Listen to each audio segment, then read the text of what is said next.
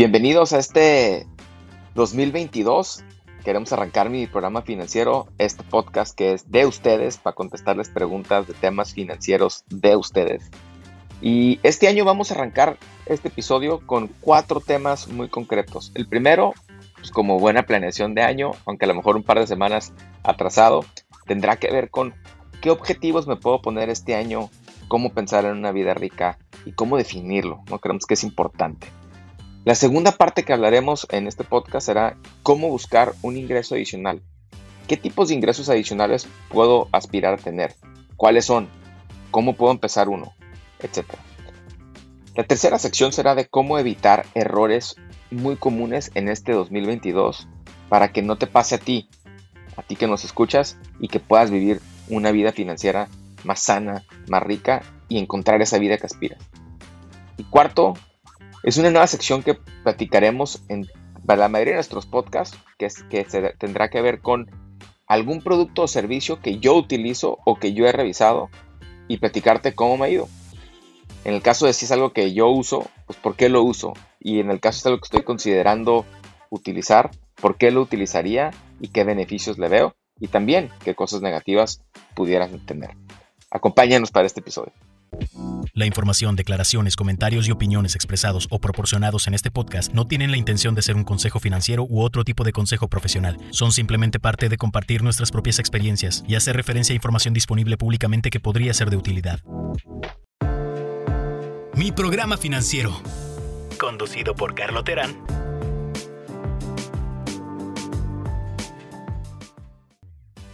Como parte de la primera sección el día de hoy, quiero platicar un poco de cómo planeo yo y cómo pienso yo en mi vida, en mi casa, cada año y en lugar de, y cómo, y eh, cómo ha migrado, pudiera ser la manera más transparente de decirlo, ¿no?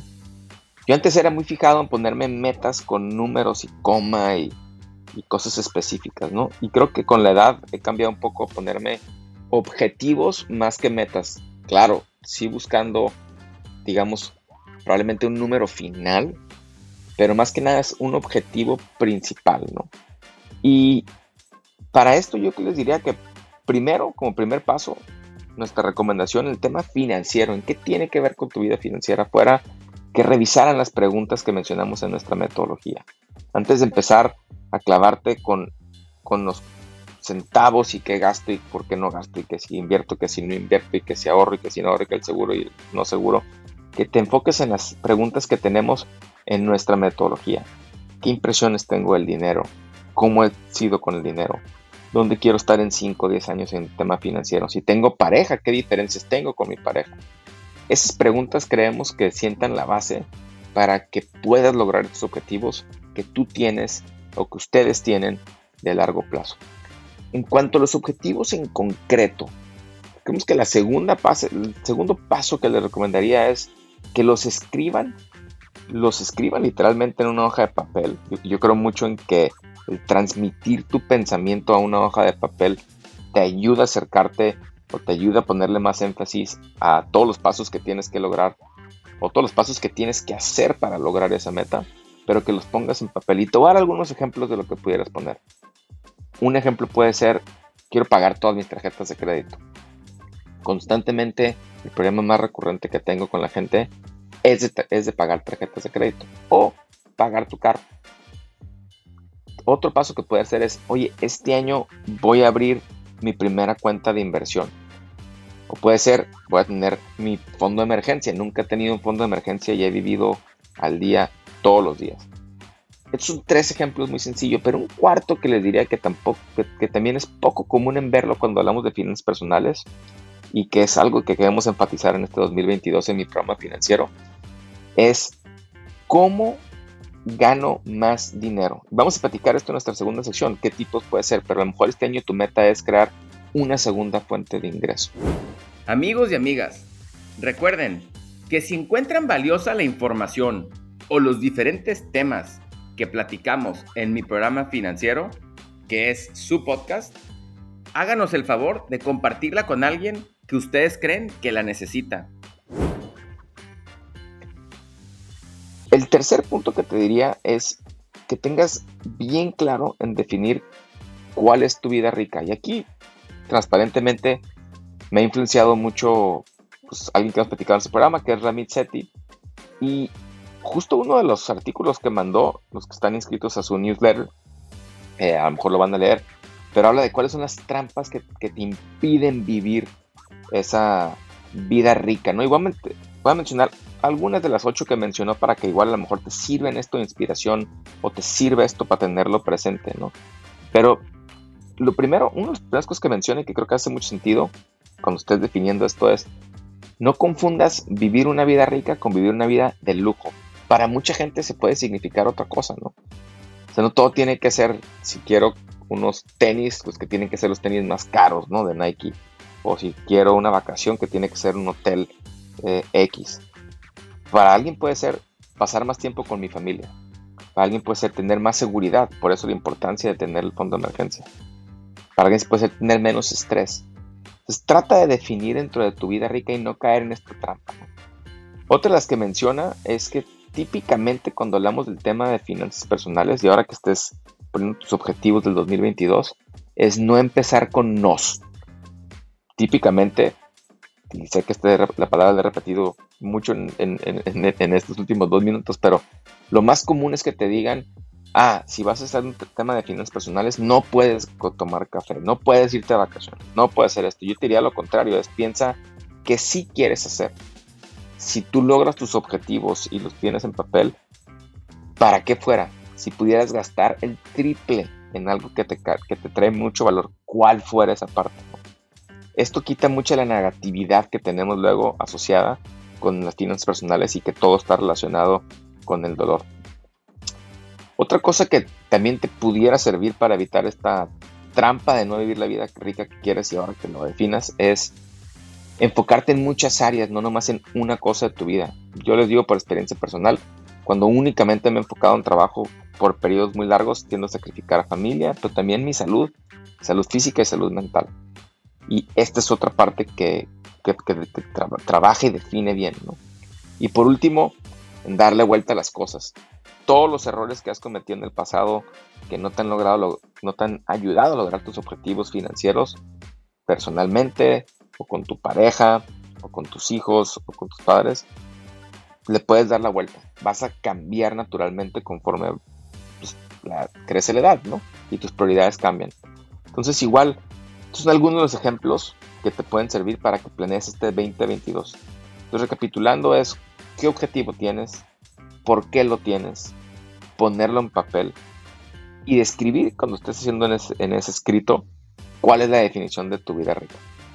Como parte del segundo objetivo o del segundo tema del día de hoy, yo les quiero proponer algo que para mí personalmente y para mi esposa, y lo implementamos mucho en el 2021, eh, después a lo mejor de un par de años que no, no, me había enfocado en esto, pero es cómo incrementar tus formas, tus, tus ingresos, ¿no? Y cómo incrementar tus fuentes de ingresos específicamente. Y algo que me ha llamado la atención al leer un par de los libros, ya sea el, el, Millionaire Next Door, que es el, mi, vecino el millonario, o los de Dave Ramsey, que hablaba de cómo, cómo esta gente llegaba a tener un poder adquisitivo y un patrimonio muy alto, eh, era que tenían diversas fuentes de ingresos, ¿no? Hasta siete. Y yo lo que les quiero proponer es parte de lo que queremos mejorar e implementar, como mencioné anteriormente, es no nomás enfocarte en cómo recorto, sino en cómo incremento. Porque con el tiempo lo que, si yo tuviera una varita mágica para toda la gente de habla hispana, tanto en Estados Unidos como en América Latina, es que con el tiempo sean dueños de activos o cosas que generen utilidad o que generen rentas o que generen algo. Y lo hemos platicado en un par de episodios, episodio 23 y 24, cuando tuvimos de invitado a Jonathan, platicamos qué tipos de, digamos, de chambas por fuera pudieras tener ahora con toda esta ola de, oportunidades digitales. Pero aquí les voy a poner siete diferentes formas de ingreso para que las tengan categorizadas y busquen pues, cuáles les funcionan a ustedes, cuáles les llamaría la atención tenerlo, ¿no? Y que se pongan como uno de sus propósitos en este 2022 es cómo generar una fuente de ingreso. Para la mayoría de la gente, especialmente la, gente que hemos sido, que somos o que son empleados y que tienen un trabajo fijo, tú logras o muchas veces pensamos que ese es el camino seguro, pero muchas veces estamos a una decisión ajena, pudiera ser, a perder ese ingreso que queremos seguro. Y cuando tienes diferentes fuentes de ingreso, aunado a no tener tantas deudas, a no tener deuda fuera de tu hipoteca y a tener tu fondito de emergencia y alguna que otra inversión, te empieza a dar la capacidad de tener a lo mejor menos estrés financiero, probablemente te traiga otro estrés, ¿no? Que pues este de trabajo, pero que tengas más solidez por si cualquier cosa pasa, ¿no? Entonces les voy a mencionar las siete principales. La primera, y es muy obvia, es que tengan un trabajo extra, que esto puede ser si tienes un trabajo de 9 a 7 de la tarde o de 9 a 5 de la tarde, que tengas un trabajo extra o de noche o en tu fin de semana. Pueden ser 8 horas a la semana, pueden ser 2 horas a la semana, pueden ser otras 20 horas a la semana. En Estados Unidos y en América Latina, desgraciadamente, mucha gente tiene dos trabajos porque tienen trabajos que pueden ser que paguen poco y necesita tener estos dos trabajos para que puedan tener pues, algo de ingreso eh, para poder vivir. Entonces esa es la forma más, probablemente más fácil, que te va a costar a lo mejor eh, más esfuerzo físico en el corto plazo y de todos los días, pero tener dos trabajos o tener otro trabajo. La segunda, que puede tener un poco más de complejidad, pero ahora con tanta oferta digital como mencionábamos, igual vamos a luego hacer un podcast con Jonathan para ver cómo puedo empezar yo lo que en Estados Unidos le llaman un side hustle o un eh, negocio por fuera de manera digital, que ahora son bastante baratos de hacerlo y bastante al alcance de muchísima gente, es tener un negocio que te genere una utilidad. Uno de los más fáciles es dar algún tipo de consultoría si tienes una, especialidad o un estudio eh, específico que, que alguien requiera o que te pueda pagar por ese conocimiento que has acumulado eh, otro puede ser eh, tener un tipo de trabajo manual que sabes hacer.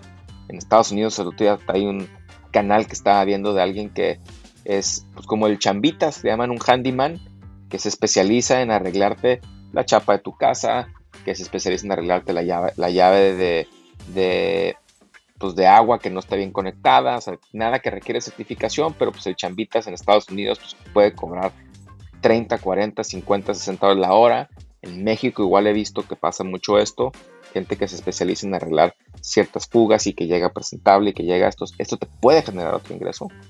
Eh, entonces, bueno, es crear tu propio changarrito, tu propio negocio, tu propio side hustle y empezar poco a poco adicional al salario que si tienes empleo que tienes.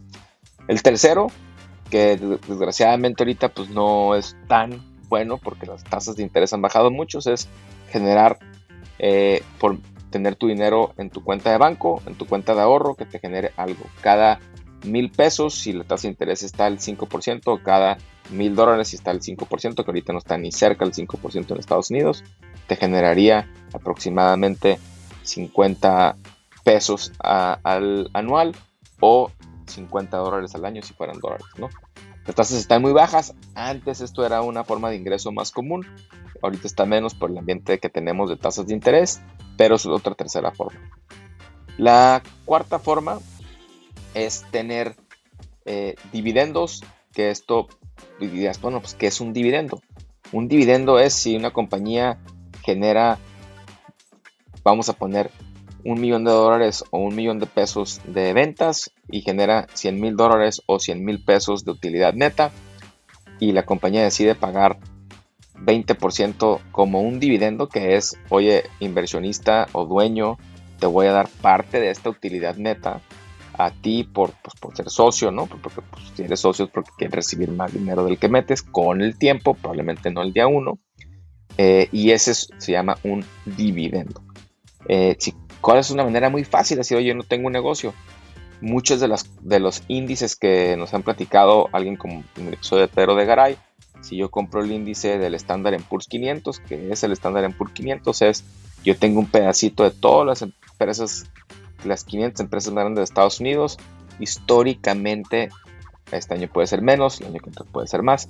Históricamente, por cada mil, digamos, mil pesos o mil dólares, te va a dar el 2% de dividendo, eh, que será 20 dólares o 20 pesos dependiendo, les repito, a veces es 1.5, a veces es 2.3 porque las evaluaciones cambian, pero esa es otra fuente de ingreso. De hecho, Una de mis cuentas favoritas en Twitter se llama Dividend Growth Investor, que se llama en español se tradujera el inversionista que busca crecimiento en dividendos, ¿no? que con el tiempo le dé más dividendos. Entonces es una cuarta forma. ¿no? Quinta forma eh, es si logras tener la capacidad de comprar un terreno un terrenito o un departamento o un localito y que te paguen renta sobre eso. Probablemente requieres en Estados Unidos eh, hay mucho financiamiento, entonces no requieres tanto, digamos, capital o ahorro para poder dar ese depósito y que te presten el resto para comprarlo. En América Latina es menos común, a lo mejor en departamentos o en casas es un poco más común, pero que con el tiempo, esto sí en, en bienes y raíces sí es de paciencia, puedas tener bienes y raíces y te paguen rentas. Yo les diría, probablemente lo que he visto en Estados Unidos es la mayoría de la gente que crea patrimonio lo crea a través de bienes y raíces. ¿Por qué? Porque hay mucha demanda, porque es financiable y mientras no tengas deuda de más y tengas esos pagos mensuales para poder pagar la hipoteca, es la manera más sencilla, pero que toma más tiempo para poder generar un patrimonio. La sexta es obteniendo regalías. Entonces vas a decir, pues, ¿cómo puedo obtener regalías? No? Pues haciendo un libro, haciendo un curso en línea, ahora que hay toda esta expresión de cursos en línea, de gente que los da, en plataformas como Gumroad o Platzi, por ejemplo. Eh, esa es una manera que puedes generar. Eh, por ejemplo, si nosotros mañana decidiéramos hacer una serie de libros diferentes sobre mi programa financiero y uno de cómo hacer un presupuesto, otro de cómo analizar un seguro, esa es una manera de obtener regalías. ¿no? Y por último, que es una consecuencia de lo, algunos de los que hemos platicado anteriormente, que es el séptimo punto, es obteniendo una ganancia porque compré y vendí algo. Puede ser, compré un departamento y lo compré a uno y lo vendí a tres, esos dos de diferencia, menos impuestos, vas a tener tu ganancia. Puede ser igual que compres eh, una, eh, un ETF, el índice que hemos platicado, ¿no? Lo compras a un valor, sube mucho valor en el tiempo. Yo no soy fan de comprar y vender, no, es mi filosofía personal de inversión. Y esto no es eh, ninguna recomendación de que hagan ustedes, pero es mi manera de ver el mundo. Eso también te puede obtener alguna ganancia, o en tu changarro, o en comprar y vender ropa, o como sea. Pero es ganancias por capital invertido. Yo meto uno, mañana vale tres, me quitan el impuesto sobre esa ganancia y lo que queda es mi ganancia. Entonces, recapitulando, las siete son una chamba extra, empezar un changarrito, un negocio, un side hustle por fuera, abrir una cuenta de banco y que me pague algo de intereses sobre esa cuenta de banco. Cuarto, tener eh, invertido en un índice o en alguna compañía pública y que pague dividendos. Quinto, rentas de bienes y raíces. Sexto, regalías de algo que inventé y que tengo los derechos de propiedad intelectual. Y séptimo es de comprar o vender algo y de tener una ganancia. Nuestro tercer punto el día de hoy es y ahora que estás planeando el 2022, como mencionamos al principio, te lo pasaría como un punto de, pues para que lo tomes en cuenta, ¿no? Para que lo tengas en cuenta en, en tu planeación, en cómo piensas en el futuro, es cómo evitar los errores más comunes en el tema de finanzas personales, ¿no? Y el error más común que probablemente escuches, o el típico, como mencioné principalmente, es Oye, no compres café porque si el café te cuesta 2 dólares por 365 días del año, son 700 dólares y eso. A mí personalmente, de lo que me ha tocado vivir, lo que me ha tocado reconocer con la gente, no es el error principal. El error principal no tiene que ver con el café, porque son gastos muy pequeños. Hay errores mucho más grandes, muchos de los cuales la gente no se da cuenta, ¿no? Y no estoy hablando de, deber en tarjetas de crédito, eso sí creo que es un error porque es un error sobre consumo y hay que regularlo. Pero si te quieres comprar un café en el 7-Eleven o en el Oxxo, cómprate. Siempre y cuando tengas algo de capacidad de ahorro, yo nunca te voy a decir no te lo compres, ¿no? Si quieres ir a cenar, también. Pero hay errores que son muy comunes y que son muy costosos. Por ejemplo, voy a mencionar algunos. Eh, si tienes capacidad de inversión, que no te des cuenta cuántas comisiones te están cobrando. Esos son errores de cientos de miles de dólares y, o millones de pesos en la vida de alguien que es ahorrador. Otro segundo error que veo que pasa muy comúnmente es comprar una casa mucho más grande de la que necesito. Porque el momento de estar comprando tu casa, pues crees que vas a usar todo lo que tienes de tamaño, todo el patio que estás buscando y cuando llega la realidad es que vives principalmente en tu sala y en tu cocina. Es lo que más usas principalmente. Si lo ves como tiempo pasado y hay muchos estudios que han comprobado esto. El tercer error que veo más común, bueno, y si quieren el tema de la casa, antes de vencarme al, tercero, pero eh, el promedio en Estados Unidos, para que se den una idea, eran casas en los 1950, 1950, si bien recuerdo los números, era alrededor de 140, 160 metros las casas, con familias de 5 más o menos, ¿no? la pareja y tres hijos. El día de hoy, que las familias tienen a tener menos hijos, que vamos a decir que son de 4 aproximadamente, hay diferentes ciudades donde ya son 3, 3 y medio, ¿no? si, si contamos promedios. Eh, la gente busca, el promedio de las casas que hay es de, es de, es de casi 300 metros, ¿no? Que en México y en América Latina que son más chicas ¿no? en la población general. Pero eso te indica que estamos buscando tener más espacio para acumular más cosas, ¿no? Y muchas veces no necesariamente tiene que ver con tu vida rica. Pero el tercer punto, que creo que es el más común que pasa, es el comprar un carro tanto más caro del que se necesita y muchas veces nuevo. Y todas las estadísticas para que nos demos una idea de qué ha ido pasando con el, con el tema de los carros. ¿no? Por ejemplo, el pago promedio en Estados Unidos, y vamos a ponerlo promedio, porque luego, digo, estos números no me encantan a veces promedio porque estamos tomando en cuenta un carro súper caro con un carro muy barato, pero vamos para darles un contexto en Estados Unidos, el pago de un carro nuevo mensual en el 2015 era 480 dólares. Al cierre del 2021 andan 580 dólares aproximadamente. Entonces el carro, el pago del carro subió 100 dólares. Y la gente se fue de pagarlo en el 2015 en aproximadamente 60 meses, ahora 72 meses. Entonces, ¿qué estoy haciendo? Estoy comprando más carro más caro y pagando por más tiempo. Ahora vamos a ver qué ha pasado en los carros usados.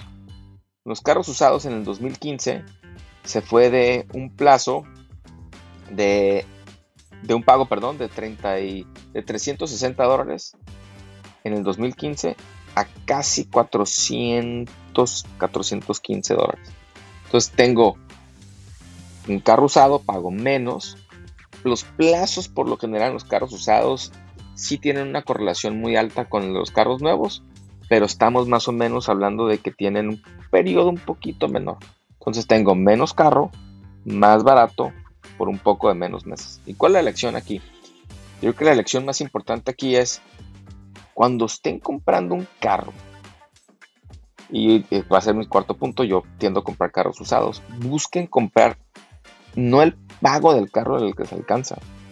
Porque alguien te va a vender la capacidad de pago que tienes. Busca comprar el carro que necesitas, que muchas veces no necesitas. El carro más nuevo, el carro más caro, que tiene el pago más alto, que tiene la mayor cantidad de cosas. Y esto es el error más común que veo en, en el momento de estar haciendo la compra de un carro nuevo contra usado. Segundo punto en el carro trata de usar el carro un poco más. El promedio en Estados Unidos, para que se den una idea, es de 12 años el carro que anda en la calle.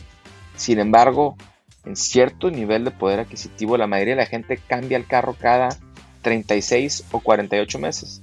Por dos cosas. Uno, por vanidad. Y la otra, porque les gusta tener un lease.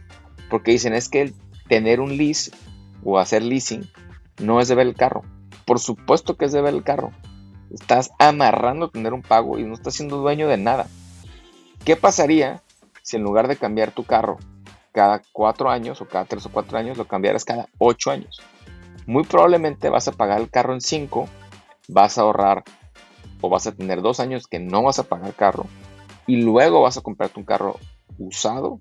Mi recomendación que sea certificado, eh, al menos que no encuentres algo certificado eh, también te vas con un carro nuevo o ahorita que los precios están muy cercanos, podemos discutirlo entre los nuevos y los usados, pero que tengas ese periodo de no pagar carro y extenderle la vida. Eso te va a generar una capacidad de ahorro y te va a reducir tus gastos mensuales. Los invitamos igual a que visiten nuestra página web www.miprogramafinanciero.com donde constantemente estamos publicando artículos sobre los temas que platicamos aquí en el podcast Mi Programa Financiero. Van a poder encontrar diferente tipo de, información desde ahorro, pagar deudas, hacer un presupuesto, entre muchos otros temas que platicamos. Te invitamos a que visites nuestro sitio web miprogramafinanciero.com. Bueno, por último, este año queremos agregar una nueva sección que trataremos que sea en muchos de los, o en todos los capítulos que hagamos, eh, pero tiene que ver con, mucha gente me pregunta, ¿qué usas tú? ¿O qué has evaluado tú? ¿Qué has visto tú?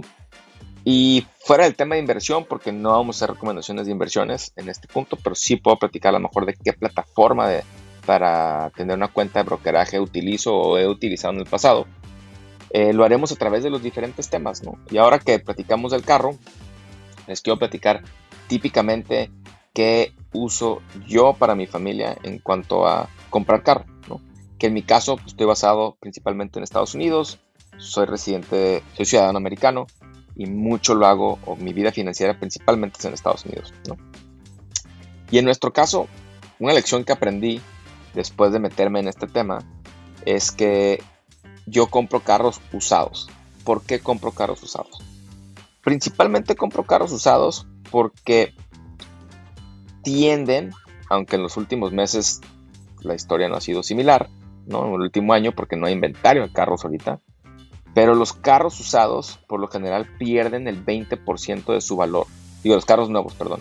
Los carros nuevos por lo general pierden el 20% de su valor en cuanto sales de la agencia.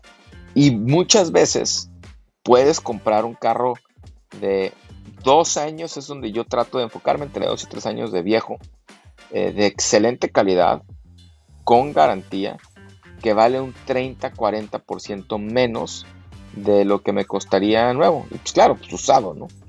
Pero, ¿en qué me fijo?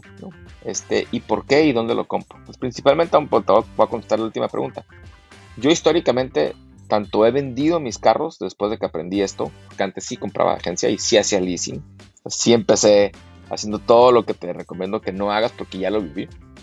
Eh, yo compro y vendo mis carros en, CarMax, ¿no? Que es similar a Carvana y para los que están en América Latina es muy similar a lo que hoy es eh, Kavak, nada más que CarMax tiene puntos de venta como si fueran agencia y también eh, en línea, ¿no? Pero ¿por qué lo hago, no? Uno, porque nomás hay un precio, no vas a negociar nada. Lo que está ahí es lo que te lo venden y es lo que es, ¿no? Igual cuando, cuando vendes tu carro, nomás te dan una oferta y te dan la oferta válida por 7 días. Dos, porque no hay presión por vender.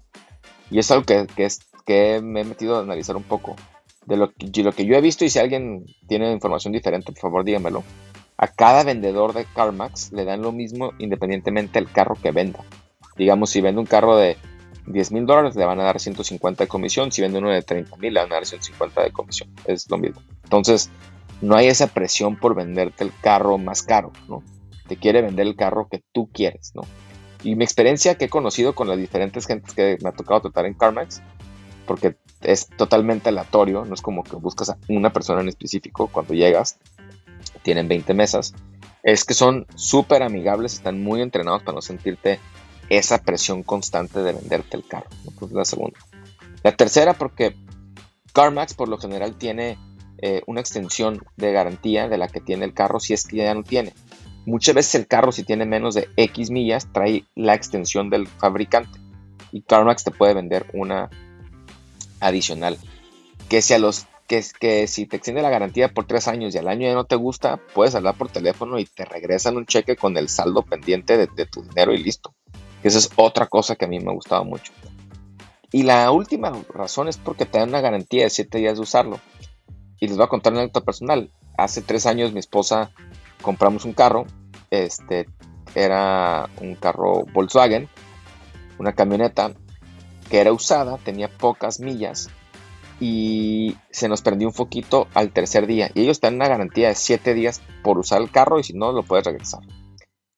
Entonces hablé y le dije, oigan, pues se me prendió un foco del aire acondicionado. Me dijeron, ya a la agencia, eh, a la Volkswagen, o tráenlo y nosotros lo llevamos y te reembolsamos si tú lo llevas o nosotros nos encargamos. Lo llevé a la agencia, me dijeron, oye, pues hay que cambiar este aire acondicionado. Regresé a CarMax, les dijo, me costó tanto arreglarlo con la agencia, eh, ¿qué hago?